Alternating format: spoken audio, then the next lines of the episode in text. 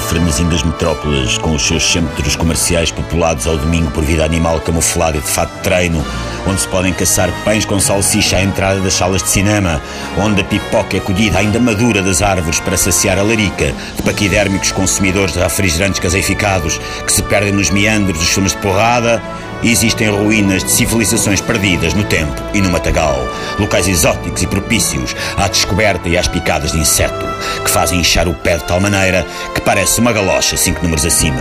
A TSF acompanha em exclusivo o intrépido explorador Lavagante Stone, que sou eu, mestre incomparável da sobrevivência nas condições mais ui ui ui que o homem já enfrentou nas suas, portanto minhas, incursões pelo Caraças, onde é que eu estou. Olá, caros ouvintes. Convosco o Dr. Lavagante Stone, eu próprio. Já terão certamente ouvido falar das antigas e misteriosas civilizações de Lemúria Mu e talvez a mais famosa Atlântida.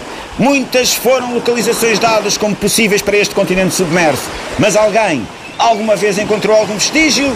Níqueles batatoides. Até hoje, é com enorme alegria que dou conta das mais recentes descobertas da minha equipa, que se resume a mim próprio e a este canivete suíço, falta do saca-rolhas que se partiu há sete meses durante uma expedição à adega cooperativa de folhados açafrães, acabámos de descobrir, nem mais nem menos, ruínas atlantes. Quem diria que a Atlântida era aqui, tão perto da trafaria?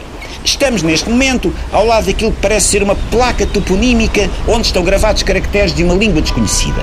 Eu vou tentar ler o que está escrito, mesmo sem ter onde ir buscar referência do correto pronunciar desta língua atlante. Cá vai. Ora, Cová, Cová do Vapor.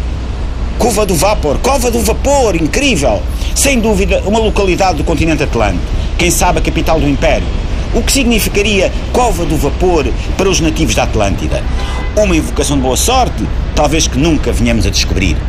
Avançando para o interior do que parece ser um complexo urbano, agora em ruínas, causadas pelo desgaste do tempo, mas miraculosamente trazidas à superfície por um qualquer capricho da natureza, encontramos vestígios ainda mais curiosos. Este edifício está bastante bem conservado, tendo em conta os séculos de exposição às pressões e líquenes subaquáticos. Parece ter sido um café com esplanada, onde se vendiam gelados cami e pastilhas pirata. E eis que esta descoberta se torna ainda mais impactante, pois que me deparo agora com os genuínos atlantes da Cova do Vapor, que roupagens invulgares usam estes autóctonos milenares. Pequenas sungas e camisas desabotoadas revelando bronzeados torsos peludos. Curioso notar, pelo menos assim à primeira vista, não há sinais que tenham guelras. Parecem amigáveis. Oh, estendem-me aquilo que parece ser uma garrafa de branco fresquinho. Obrigado, Calva. Oportunidade para descobrir se as lendas que se contam deste palhete atlante são verdadeiras. Vou então usar o meu canivete suíço para sacar esta rolha de pura cortiça atlante da cova de fogo. Ah, raios!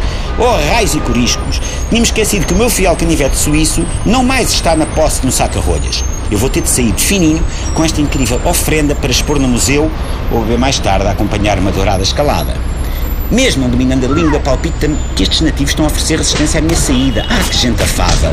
Que valentes chupapos me assentam no lombo, no que é, sem sombra de dúvida, uma demonstração de boas-vindas. Ah!